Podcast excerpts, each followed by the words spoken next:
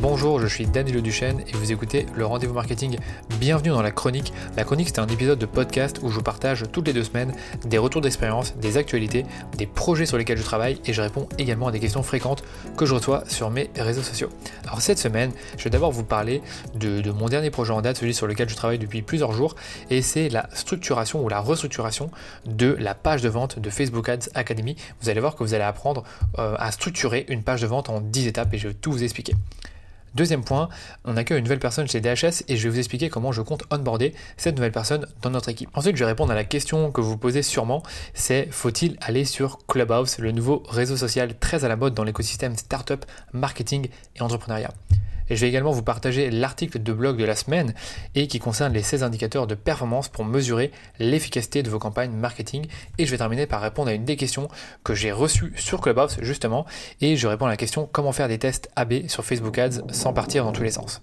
Allez, on commence par mon plus gros focus de la semaine dernière, qui était la restructuration de la page de vente de Facebook Ads Academy. C'est un sujet qui m'a pris plusieurs jours de travail et c'est un exercice que je vous conseille de faire une fois que vous avez construit votre nouvelle offre et avant d'écrire la page. Donc il ne faut pas écrire la page de vente avant d'aller avoir structuré et c'est justement l'exercice que j'ai fait la semaine dernière qui était de structurer cette page. Donc si vous êtes déjà intéressé sur le sujet de, comment on écrit une landing page et comment on la structure, ben, vous savez comme moi que c'est très complexe de structurer une landing page parce qu'il y a énormément de méthodologies pour l'écrire. Je vais donc vous décrire la méthodologie que moi j'ai suivie pour restructurer ma landing page et pour faire en sorte qu'elle convertisse mieux que la page de vente actuelle. Donc mon process il est simple et consiste à diviser la landing page en 10 blocs que je vais vous décrire maintenant. Ces 10 blocs ils vont suivre la, formule AIDA qui est attention, intérêt, désir et action et qui est pour moi l'une des meilleures formules de copywriting pour écrire n'importe quel argumentaire de vente. Le premier bloc d'une de, landing page pour moi c'est la proposition de valeur donc qui va être matérialisée par un titre,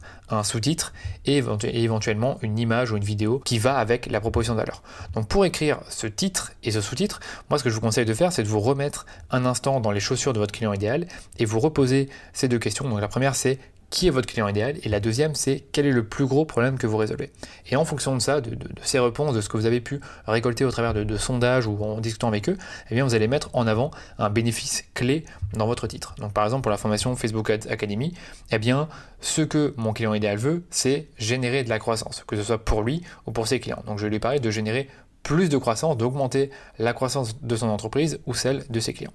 Ensuite, on a le sous-titre de la proposition de valeur qui va expliquer comment vous réalisez cette promesse, parce que le bénéfice clé, c'est une promesse. Donc dans le cas de Facebook Ads Academy, bah, quand on parle d'une formation, eh bien, je vais expliquer que la formation vous apprend de A à Z comment lancer une campagne Facebook Ads et l'optimiser. Je vous dis également que la formation est mise à jour et qu'elle offre euh, l'accès à une communauté d'entraide pour être soutenu dans cette aventure. Donc le but, c'est d'avoir un sous-titre qui va résumer en deux lignes ce que je viens de vous dire ici. Le deuxième bloc de la landing page, il consiste à valider l'intérêt envers votre offre. Parce que la personne est arrivée sur votre page, elle a lu votre proposition de valeur, ça l'a peut-être intéressé, elle veut aller plus loin. Donc du coup, vous allez lui parler de ses problèmes, de ce que la personne a essayé de faire pour résoudre ce problème. Et ce que vous allez également faire, c'est parler de vous. Parler de vous, comment vous avez résolu ce problème, ou comment vous l'avez résolu résolu pardon, pour vos clients. Et ce que je vous conseille aussi de faire, c'est de déconstruire certains mythes autour de la solution. Par exemple, sur euh, les, Facebook Ads, les mythes les plus courants, c'est le fait qu'on a besoin de beaucoup de budget pour démarrer, que ce n'est pas, ce n'est que pour les e-commerce, pardon, que c'est très complexe.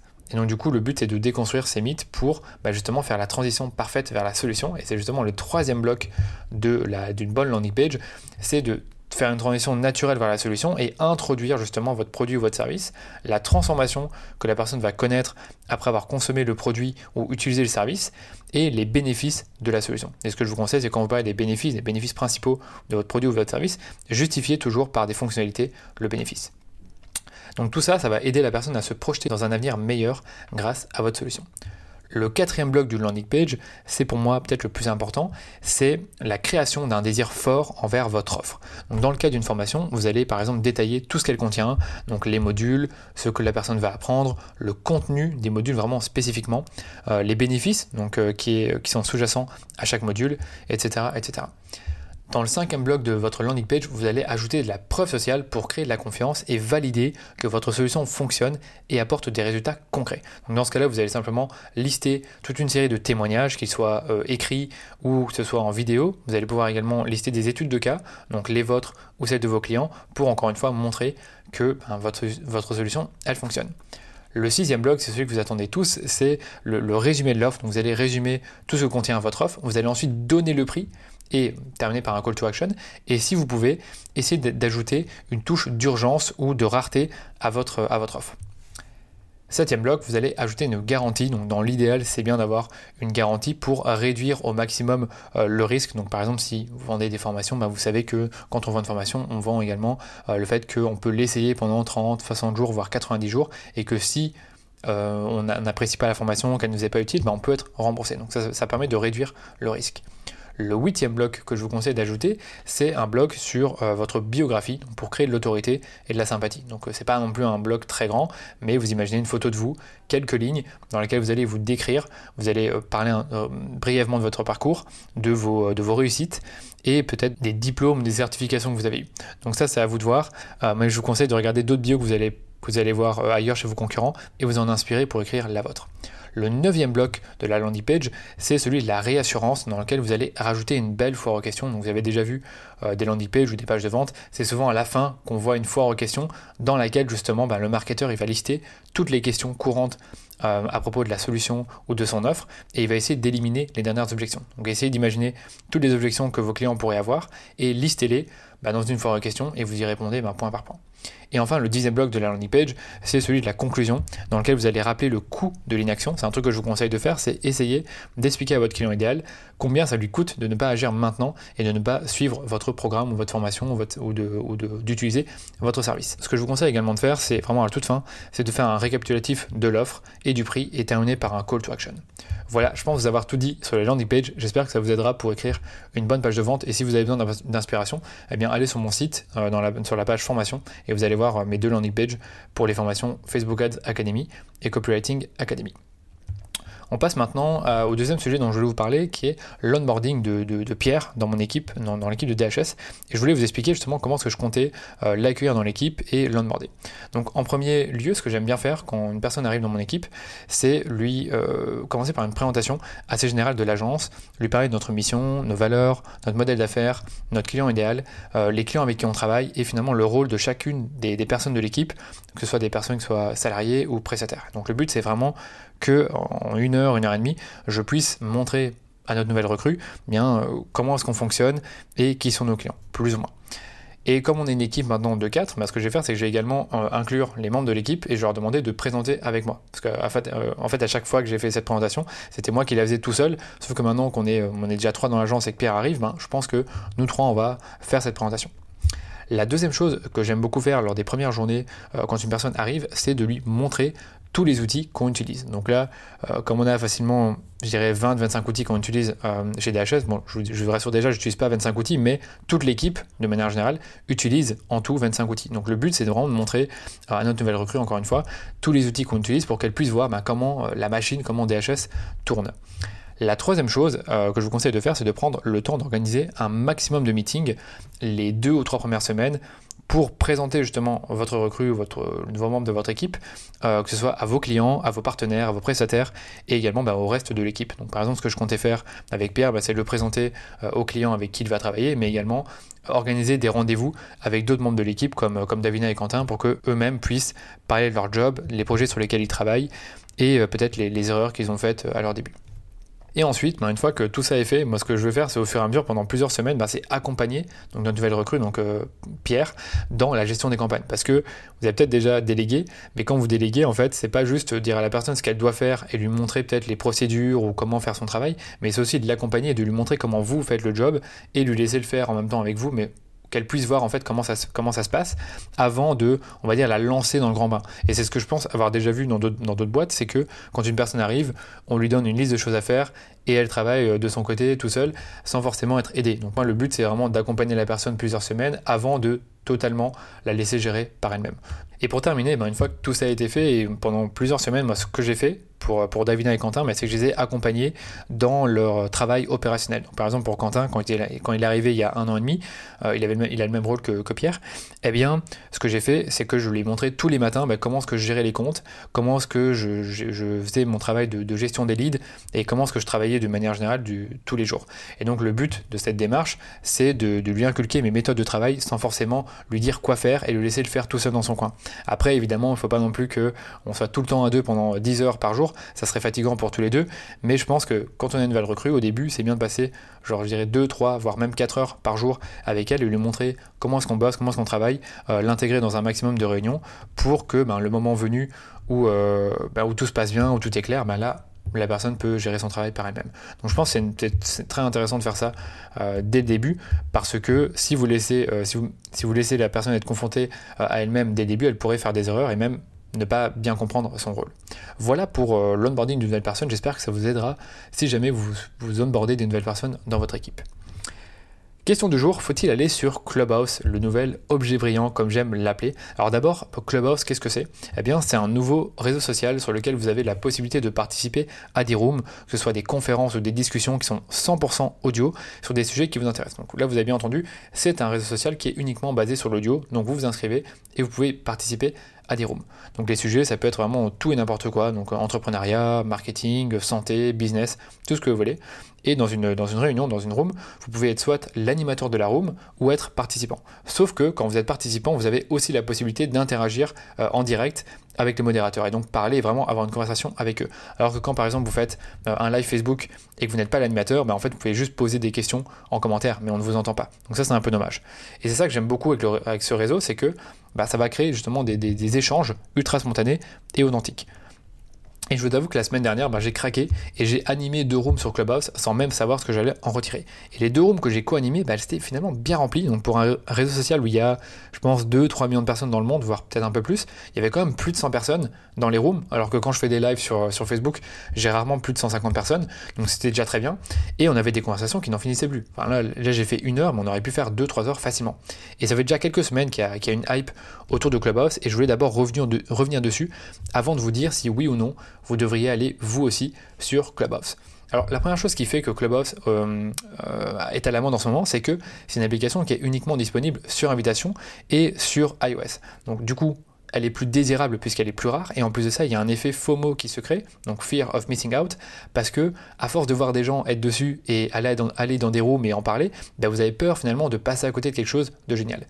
De plus, l'application elle est nouvelle en France. Donc comme c'est un nouveau concept qui est un peu innovant puisqu'on n'avait jamais vu un réseau comme ça et que ça suit les tendances actuelles, donc euh, le fait qu'aujourd'hui on est un peu tous coincés chez nous, qu'on euh, communique beaucoup euh, par audio, par message, eh bien ça fait qu'il y a beaucoup plus de gens euh, qui peuvent être intéressés par ça.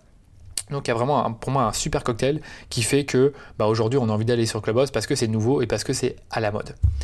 Troisième chose qui fait que Clubhouse est à la mode encore aujourd'hui, c'est qu'il y a un engouement qui est suscité par les premiers users, qui va créer énormément de preuves sociales. Donc si par exemple vous voyez tous vos amis qui rejoignent et utilisent Club, euh, cette application, eh bien c'est forcément qu'elle a quelque chose de spécial. Et c'est un peu ce que j'ai vu de mon côté, dans, l'écosystème, euh, encore une fois, startup, entrepreneur, euh, marketeur. Mais j'ai vu beaucoup de CEO, de communs CEO, truster l'application du matin au soir et ça m'a vraiment, vraiment donné envie de la tester. Et franchement, j'ai, adoré l'exercice parce que, comme je vous disais plus tôt, c'est quelque chose de très spontané et en plus de ça, ça me permet de, de parler avec des confrères avec qui j'ai pas forcément l'habitude d'échanger. Donc ça c'est plutôt cool pour ces raisons-là.